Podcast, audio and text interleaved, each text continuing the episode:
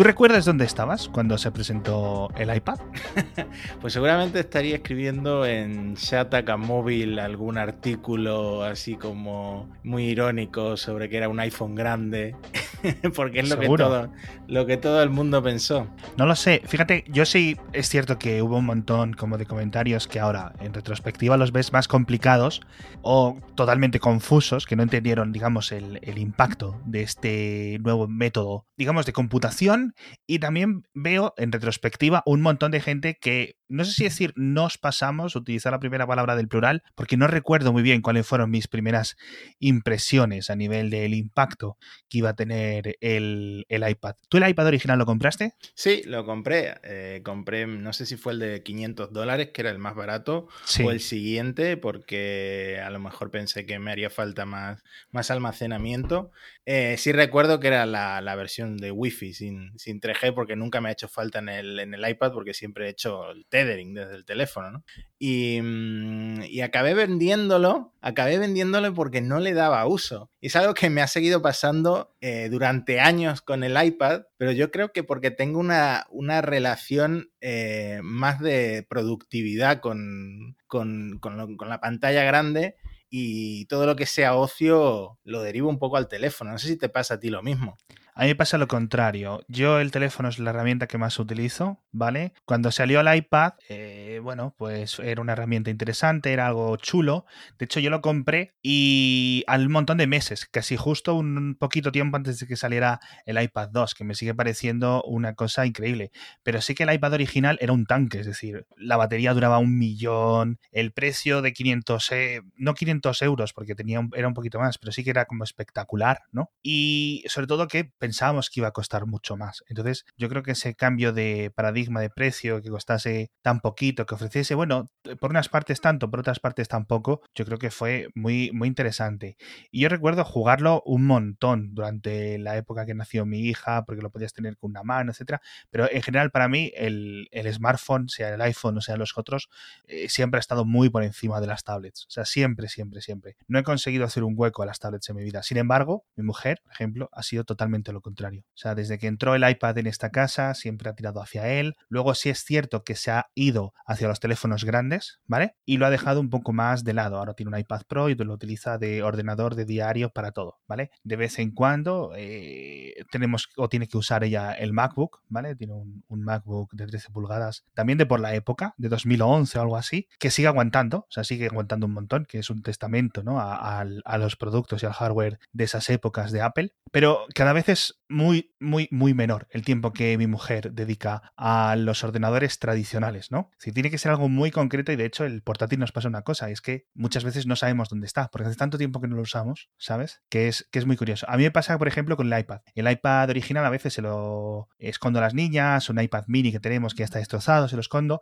y como ellas no lo piden o saben que si lo piden no se lo voy a dar, se me acaba olvidando dónde lo tengo. Entonces sé que hay por mi casa ahora mismo dos iPads que no sé dónde están, y luego el, iPad Pro que tiene mi mujer eh, lo tiene en la mesa siempre, es el que utiliza con las fundas levantado, el pencil, eh, todo. O sea, en, ese sentido... has mencionado dos usuarios objetivos de siempre, de toda la vida del iPad, que son por un lado los niños, o sea, mi hermano solo conoce un iPad, todo lo que ha vivido, y por otro lado los ilustradores como tu mujer, y yo creo que también luego hay otra serie de artistas, en plan músicos, eh, que componen, ¿no? Ya sea en GarageBand o en, otra aplicación un poco más compleja, y, y, que poder controlar todas esas interfaces eh, completamente nuevas y sencillas e intuitivas con la mano, pues les abrió un mundo nuevo. Lo que sí, lo que sí quería comentar es que cuando fue el aniversario del iPad y volvieron a poner los vídeos de la presentación con Steve Jobs, que fue el último gran producto de Steve Jobs, la última gran revolución de, Apple, digamos, bueno, sobre todo de Steve Jobs, porque luego vendría el Apple Watch, etcétera, em, no me acordaba de que Steve Jobs lo había presentado como eh, un interrogante en medio entre el teléfono y el ordenador, porque eh, luego lo confundimos con la era post-PC, con que el iPad iba a reemplazar al PC, luego Apple ha, hecho campañas sobre qué es un PC eh, para venderte el iPad, y yo no me acordaba que la visión original de Steve Jobs era un producto intermedio que hacía cosas mejor que el teléfono y hacía cosas mejor que, el MacBook, pero no necesariamente iba a reemplazar a los ordenadores, que es como la, es como lo que luego todo el mundo pensó que Apple estaba intentando, que era, que era eh, cambiar la forma en la que la gente usaba los, ordenadores. No sé, ¿qué, impresión tienes tú de esta era post-PC? ¿Es realmente lo que Apple pretendía, lo que ha pasado a continuación? ¿O estoy yo confundido? Yo creo que hubo un montón de pesimismo porque no llevaba macOS en su momento, o macOS X, como se llamaba, y que fuera una versión grande del iPhone OS, que es lo como se llamaba entonces, que entonces le cambiaron el nombre a iOS y todo eso. Bueno, pues podía ser un poco frustrante, pero digamos que la gente veía o, podía imaginar una evolución de este software para añadir ventanas flotantes, para añadir un montón de cosas, ¿no? Para aumentar el tamaño de eh, el soporte de periféricos, todas estas cosas que, no ha acabado haciendo hasta hace un año, ¿no? Entonces, todo ese sentido, eh, muchos vemos como una especie de valle en el desarrollo del software, en el desarrollo de los iPad durante años y años y años y años, ¿no? Desde el iPad 3, 4, ¿vale? Luego llegaron los iPad Air, todo eso, hubo como un platón ahí, ¿no? Una meseta de desarrollo en la que no sabías, ¿hay nuevos iPads? Sí, ok, vale, no sé, no, no, no, había nuevas cosas, ¿no? El software estaba muy arrastrado, no había evolución. Entonces, pero sí es cierto que el, el concepto de post-PC era algo en plan, no tener que usar un PC para todo. Y en ese sentido yo creo que sí se ha cumplido, porque hemos visto que, pues eso, cada vez hay más personas que no necesitan utilizar un ordenador. O sea, el hecho de que nos vayamos a la cama y estemos 10 minutos o 10 horas mirando el móvil y tonterías y memes y jijaja, ¿no? O en el recreo, en, en el trabajo, en el metro, constantemente, pues eso es el testamento de lo que es la época post-PC, sean tabletas, sean smartphones, sea el reloj, sea lo que sea, ¿no? Antes, para querer, si querías conectarte a Internet y estar, digamos, conectado al mundo, necesitabas un ordenador de escritorio o portátil. Ahora no lo necesitas y cada vez se usa menos. Yo personalmente, y le pasa a muchas personas, creo que a ti también, para trabajar en mi día a día, tengo dos tareas claves. Escribir, grabar, editar, producir audio. Ambas puedo hacerlas en un iPad. ¿Por qué no lo hago? Porque el soporte para periféricos del iPad hasta ahora ha estado muy limitado. Y el que hay ahora no me ha convencido todavía. Pero es cierto que hay muchísimas personas, millones de personas, que el iPad les suple, digamos, el 99,9%, sino el 100% de sus necesidades de computación. Un ejemplo lo tengo aquí a 3 metros mío mientras grabo. Pero, por ejemplo, yo no puedo estar 8 horas, 10 horas, las horas que sean, constantemente mirando a una pantalla de 13 pulgadas, que no la puedo mover, que no la puedo quitar. Necesito una pantalla grande, necesito una pantalla que esté en una posición concreta. ¿Sabes lo que me refiero? No me apetece estar tocando la pantalla para ir a los elementos gráficos, prefiero tener los brazos, las muñecas, etcétera, descansados. Con lo cual puedo ponerle un teclado, efectivamente, pero para muchas cosas voy a tener que estar tocando la pantalla y eso no es cómodo, sea una Surface de escritorio o sea el iPad o sea el ordenador que sea. No es cómodo combinar, digamos, interfaces táctiles con accesorios. Entonces, ahora tienes soporte de ratón,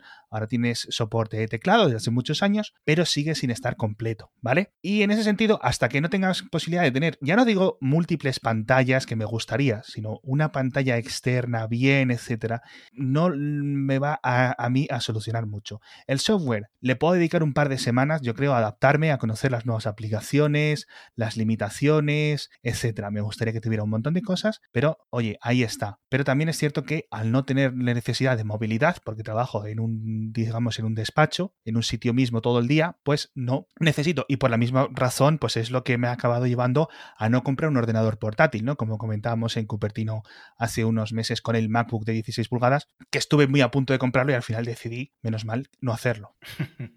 bueno, también hay una diferencia de, de presupuesto importante entre un iPad y un MacBook. Lo que se nos viene encima, una cosa muy buena, es el patrocinador de esta semana, que vuelven a ser la gente de Xiaomi. Echadle un vistazo a mi.com porque os quiero recomendar que os compréis, o al menos que aconsejaros, ¿no? Que echéis un vistazo a los nuevos Xiaomi 11T y 11T Pro, con esta batería de 5000 mAh tan grande, gigante, para que te dure todo el día. Incluso yo creo que a muchos de vosotros os puede durar fácilmente dos días sin ningún problema. Pantalla de 120 Hz, es una mantequilla, es un caramelo líquido es una delicia de pantalla 120 Hz. De verdad, si nunca lo habéis experimentado, vais a flipar cuando lo vayáis a ver en la tienda o lo abráis por primera vez y la podáis ver y tocar con vuestros ojos y vuestros dedos.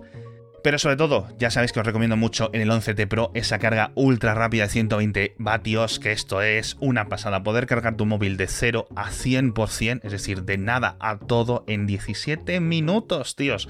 Es una locura lo que consiguen esta tecnología exclusiva de Xiaomi. Así que echadle un vistazo a, eh, los dos móviles, al 11T y al 11T Pro, en mi.com o en el enlace que os dejo en las notas del episodio.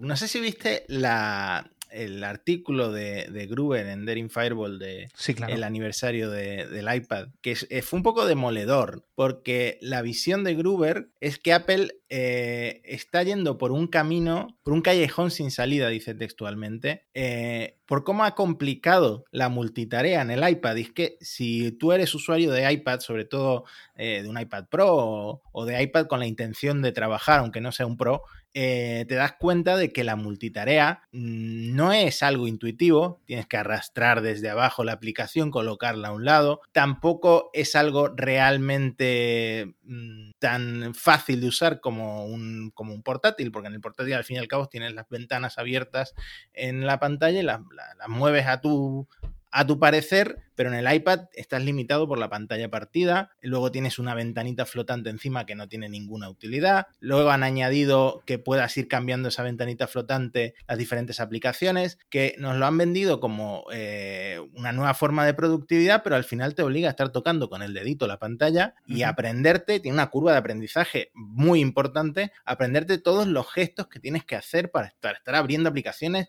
el icono tiene que estar en el dock porque si no, no la puedes abrir, tienes que hacer no sé qué eh, atajo de teclado. Quiero decir, Apple ha, acabado complicando el iPad, que era un concepto tan sencillo como el iPhone. Era eh, un cuadrado con aplicaciones en la que tú le dabas con el dedo y se abría. Y eso es lo que la gente, eh, lo, que, lo que causó, lo que provocó la revolución del iPhone, que era sencillo, que todo el mundo lo entendía.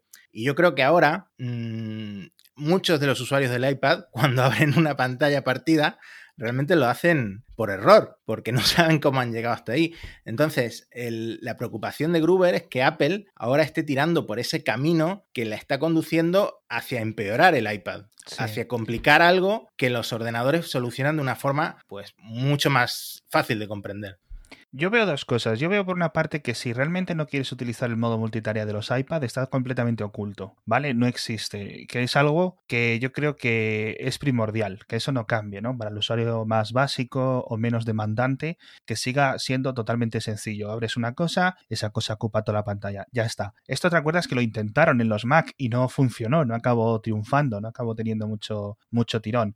Pero por otra parte, es cierto que todos los sistemas, digamos, de multitarea gráfico, a nivel de UI, de UX, etcétera, no la multitarea tradicional en el sentido de ejecutar tareas, que eso obviamente ya, está ahí desde el principio, pero la multitarea gráfica, de la forma en la que nosotros lo entendemos, es muy complicada y se ha construido a base de parches en iOS, ¿vale? Primero no querían hacerlo por cuestiones filosóficas, claramente, es decir, filosofía del desarrollo de su software, y luego cuando lo han hecho, al igual que ha explicado Gruber, de, yo creo que de una forma muy elocuente y que estoy bastante de acuerdo con él, pues ha sido un caos. Entonces, se ha quedado a medio camino ni es todo lo potente y todo lo flexible de un sistema operativo de escritorio, con sus ventanas flotantes, con sus cosas, ¿no? Sea Chrome OS, sea Linux, sea Mac OS, sea Windows, etcétera, y sin, digamos, eh, aportar mucho más. Entonces, de vez en cuando, pues sí, tienes la curva que dices tú de aprenderlo, pero realmente creo que no aporta más. Yo aquí creo que no hay decisiones fáciles. Entonces, yo sí pienso que quizás deban de crear una especie de modo pro, como el modo administrador de Windows, ¿no? Pues un modo profesional, un modo avanzado, un modo como queramos decirlo, en el que tanto con ratón como con los accesorios, como ventanas eh, externas, monitores externos, etcétera, todas estas cosas puedan eh, existir. Si el usuario quiere, por defecto estaría desactivado, pero cualquier persona puede llegar y activarlo. Que lo ofrezcan solo los iPad Pro si quieren, por ejemplo, pero yo creo que en ese sentido habría una mejora de usabilidad o al menos para que la gente deje de utilizar los portátiles. A mí, de momento, ya digo, me sigue pareciendo eh, para mi uso el, portátil más, pero sobre todo el smartphone, ¿no? que al final es lo que más utilizo porque está conmigo. El iPad nunca va a estar conmigo, siempre. Hmm. Bueno, el iPad, eh, he estado dando un repaso. Yo he tenido varios iPads, el Air, el Air, de, el Air 2 y ahora tengo el Pro. Y para mí... ¿Has hecho cola para comprar alguno de ellos? no me acuerdo. Eh, algún iPhone seguro que sí, Pero el iPad no me acuerdo. Lo que yo para el iPad 3, tío. Con el iPad es que pasa una cosa muy similar al iPhone, no sé si sigue pasando, que lo puedes vender de segunda mano y no se devalúa apenas. Entonces, eh, todos los iPads que vendí los vendí bien, así que eh, tampoco perdí mucho dinero con eso. Y lo, lo, que te iba a comentar, para mí el mayor cambio que ha introducido Apple últimamente en el iPad, que lo hizo con iPadOS, es el Safari de escritorio. Porque el primer iPad y los primeros iPads tenían un problema para renderizar las páginas web que era doble. Por un lado, no tenían tanta potencia como tenía un ordenador. Y por otro lado, la gente empezó a hacer páginas web horribles dedicadas a tablets o si no se te abría la versión móvil que era todavía más inusable, ¿no? Pero hoy en día tú te, eh, te instalas el iPadOS en tu iPad y tienes la versión completa de una web. Y con la potencia que tiene el, chip eh, de los últimos iPads, cualquiera, desde el de 300 euros hasta el Pro, básicamente estás navegando por la web como, como navegarías en un ordenador. Entonces todos los problemas del iPad para navegar por Internet, que, era lo que yo más hacía, claro, para mí se ha solucionado. ¿Qué pasa? Toda la gracia del iPad depende del ecosistema de aplicaciones y por supuesto el ecosistema de aplicaciones del iPad es mucho más rico que el que tiene Samsung, que es el segundo vendedor de tablets, o el que tiene Android en general, ¿no? Sí, es eh, cierto que la alternativa en tabletas es, eh, no, es existente. Tienes las cosas de dos en uno con Windows 10, etcétera, pero yo creo que esos son más portátiles que tabletas en muchos sentidos o en la mayoría de los sentidos, ¿no? Del, hmm. concepto de tableta que, representa el iPad. Hmm.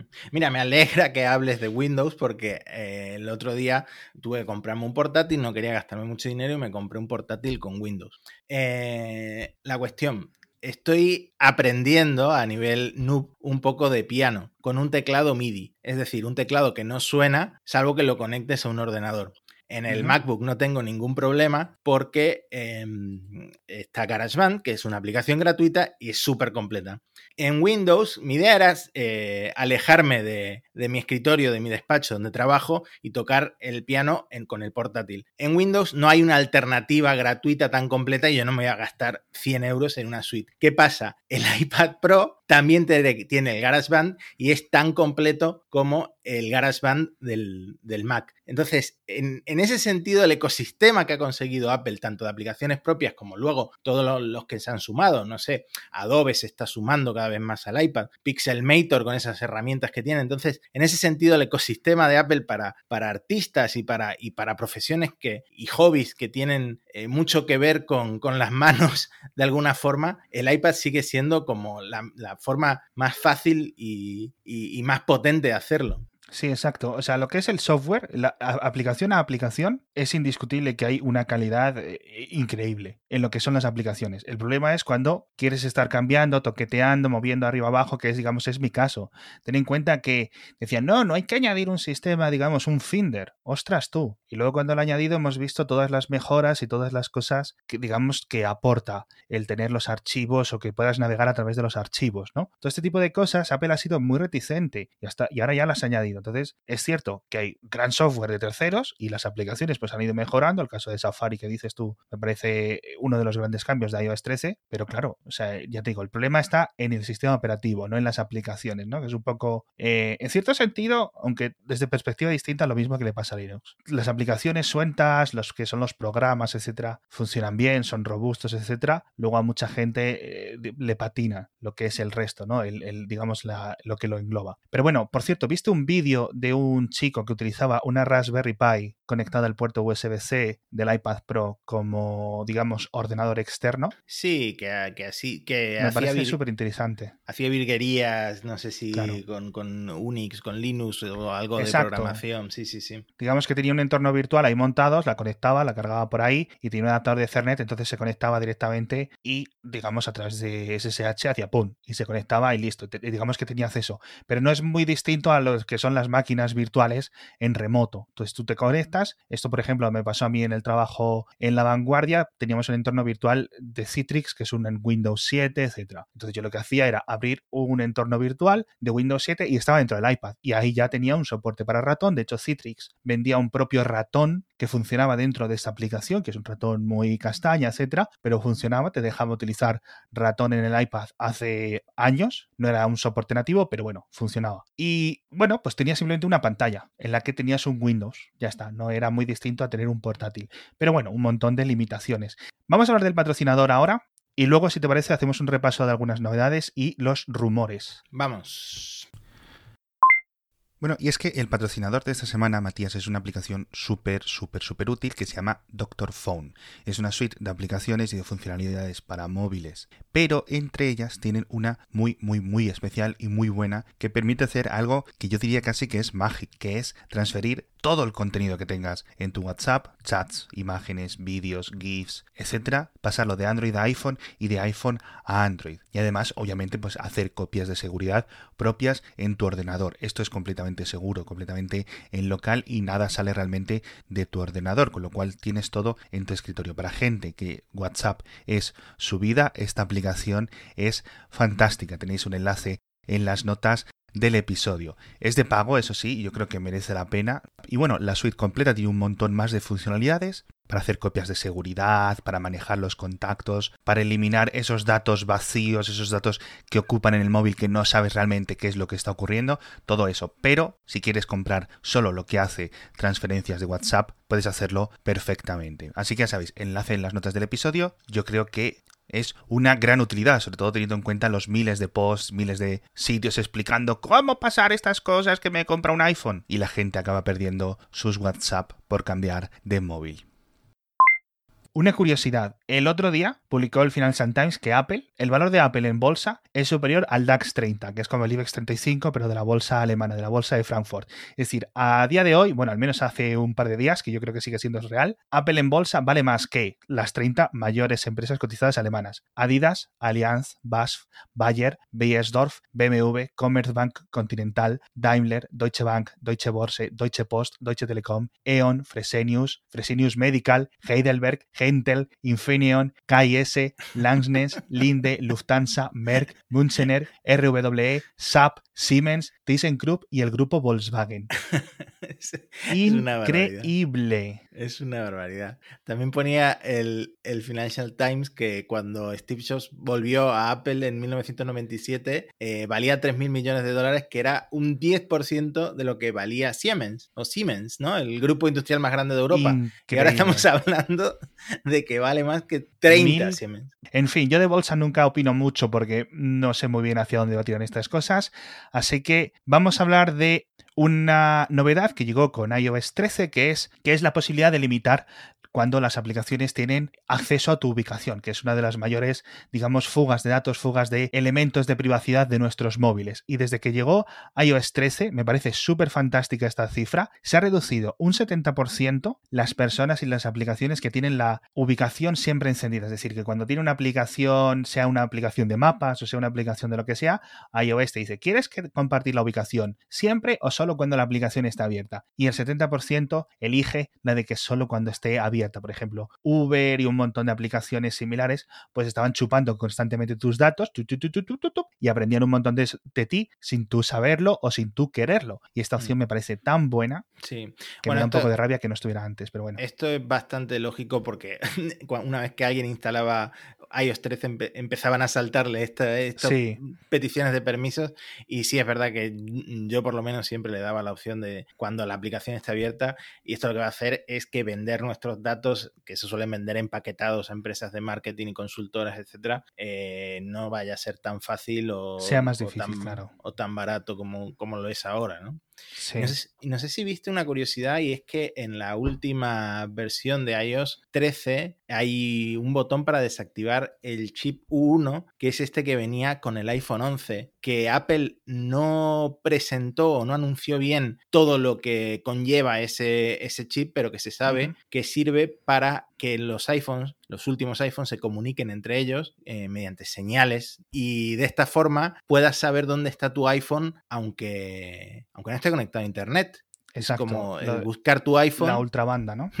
Como un paso más en el buscar tu iPhone cuando lo pierdes. Y, Y bueno, supongo que una cuestión de, privacidad. Sí, claro, porque al final esto es un, chip que está, una radio, un modem que está emitiendo constantemente tu localización, lo quieras tú o no, y entonces me parece obvio que eh, va a estar gente leyéndolo, o al menos intentando leerlo, los datos aunque estén cifrados, o estén ocultos, o estén como sea, ¿no? Si está emitiendo, alguien lo va a poder, sinceramente, leer, ¿no? Como cuando vas con el Bluetooth puesto, que antes nadie iba con el Bluetooth puesto, ahora vamos todos con el Bluetooth puesto, porque tenemos los AirPods, porque tenemos el Apple Watch, porque tenemos un montón de cosas, con lo cual el, Bluetooth o tener el Wi-Fi encendido, todas esas cosas van emitiendo, van, digamos, eh, anunciando nuestro paso por, por, el mundo. Y los chip 1, pues eh, obviamente eh, lo van haciendo. Y encima, como son tan precisos, pues pueden saber, por ejemplo, alguien que tenga una tienda, en qué parte de la tienda estás, aunque más o menos ya lo podían hacer con Bluetooth, pero digamos que es mucho más preciso, ¿no? Puedes ir casi a unas distancias mucho más mínimas. Entonces yo creo que sí, dos buenas, dos buenas medidas de privacidad que nos demuestran un poco pues la diferencia, ¿no? El, el, yo creo donde, donde puede ir Apple. Vamos a por los rumores porque estamos en febrero, pero se está calentando un evento, un posible hipotético evento en marzo, ¿verdad? Bueno, tú sabes que Min Chin Kuo, esta persona que tiene tantos contactos en, la parte de los proveedores de Apple allí en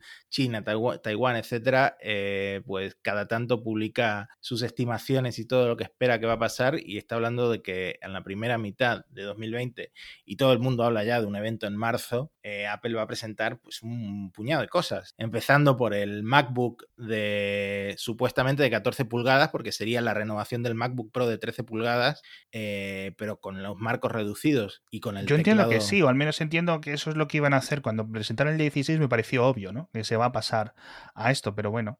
Y con el teclado nuevo, con mecanismo, bueno, nuevo entre comillas, porque sería el, mecanismo que tenían los MacBooks antiguos, de, de tijera en lugar de mariposa. Exacto. Y por otro lado, el iPad Pro que se viene filtrando, que supuestamente va a tener varias cámaras traseras, como el iPhone 11, que a lo mejor tiene eh, ya el chip Apple, el A14, que sería una generación nueva mm, con tecnología de 5 nanómetros. Sería sorprendente que fuera así, pero... Y claro, sería el chip que veremos en la generación próxima del iPhone. Pero también en el evento del iPhone, y esto sí que se ha filtrado a saco, se espera un iPhone nuevo, un iPhone de gama media, digamos. El, al principio le llamaban el iPhone SE 2 porque sería como el sucesor espiritual del iPhone SE, que tenía el mismo diseño que el iPhone 5, estaba más o menos puesto al día en temas de hardware, pues en este caso se habla o se rumorea que van a sacar un iPhone 9 porque va a tener el mismo diseño que el iPhone 8, pero con las prestaciones puestas al día, digamos, con el, con el chip Apple A13 y 3 GB de RAM y quizá eh, con en dos tamaños, el de 4,7 pulgadas y el de 5 pulgadas y media. Uf, a mí me sorprendería que hubiera dos modelos yo creo que se van a quedar con uno, pero no lo sé, estoy especulando. ¿eh? Y me sorprendería, cuando hablamos del iPhone barato, el iPhone 9, etcétera, que bajase de los 400 largos 500 euros. Es decir, es un precio alto, obviamente. También hay que tener las cosas que son. Quiero decir, si es un iPhone 11, ¿vale? Reducido en una carcasa de un iPhone 8, etcétera, y con las mismas cámaras que un iPhone 11 y todas esas cosas y el mismo procesador, ostras tú, esto vale dinero. Es que el tema es que el iPhone SE se lanzó por 400 dólares, pero estamos en 2020 no sé si Apple va a poder ajustar tanto. Hay por ahí algún analista que dice que lo veremos por 470, 480, una cosa así. A mí me parece eso lo más lógico. Ahora, si lo vemos a 399 dólares, que luego en euros se convierta en lo que sea, ¿vale? Hmm. Fantástico. Ojo, por mí como si lo lanzan a 99 euros. Pero no creo que, digamos, nos tengamos que venir tan arriba, o al menos ese sería mi consejo, ¿no? Hmm. Bueno, pero espérate a la traca final de rumores de Cuo, porque aquí se pone interesante. Eh, auriculares, auriculares nuevos. A ver, Apple ya sabemos que compró Beats en 2014 y eh, luego Beats ha seguido operando como una marca independiente y Apple eh, ha tenido un éxito bestial con sus AirPods. Sí. tiene los AirPods, los AirPods nuevos, AirPods Pro, etc. Ahora, Cuo dice que en esta primera mitad del 2020 van a lanzar unos auriculares over-ear, es decir, para competir en cierto modo con Beats. Estamos hablando de unos cascos, no de, no de unos auriculares inalámbricos completamente, sino de unos cascos con diadema. Es decir, porque Apple tiene cascos de Beats con el chip W1 bajo la marca Beats. Pero Exactamente. lo que está diciendo ahora es que van a coger, digamos, ese concepto, meterle el chip W2 o lo que sea que le pongan a nivel de comunicación, etcétera. Entiendo yo que cancelación de sonido también. Seguramente, porque serían unos auriculares de gama alta. Lo vendan con la marca AirPods. Puede ser. Que digamos que es la marca que tiene ahora mucha más fuerza que Beats eh, de lejos. bueno, y, que cualquier otra marca de auriculares ahora mismo. Sí, sí sin duda. En fin, auriculares de gama alta, Bluetooth, por supuesto. Y luego los AirTags, que esto, eh, la verdad es que no sé cómo denominarlo en español, pero serían estos dispositivos eh, tipo beacons, o sea, unos pequeños dispositivos de Bluetooth de baja energía que digamos que puedes mm, adherir a tus cosas, por ejemplo a tu cartera, para, para, encontrarla. Etiquetas inteligentes al final. Este tipo de cosas las hemos visto a otros fabricantes, etcétera, pero nunca han cogido suficiente tracción o suficiente, digamos, importancia para todo lo que se supone que ofrecen. Son caras, etcétera, pero oye, pues eh, son muy útiles. La puedes poner en las llaves, en la cartera, como tú dices. Y al final ¿sabes para lo que utilizo yo mucho el Apple Watch? Cuando lo utilizo, que muchas veces me tira semanas en el cajón, para encontrar el móvil. la opción de levantar un poco y decir dónde está el móvil y que empiece a pitar, lo uso un montón. Y cuando no lo estoy usando, eh, me da, me da mucha, mucha rabia. Entonces, a mí esto me parece una acción, yo creo que va a ser genial. Te lo digo como una persona que todas las mañanas pelea 5 o 10 minutos por encontrar cosas. ¿Dónde están las gafas? ¿Dónde está la mochila? ¿Dónde están las playeras? Entonces, eh, no lo sé, pero sí es cierto que esto puede ser una gran revolución. Pero espérate, porque hay una sorpresa final, según Quo, de nuevo. Base de carga de Apple. El AirPower resucitado. El AirPower resucitado. A ver, el tema es que esto lo ha soltado así sin ningún tipo de detalle.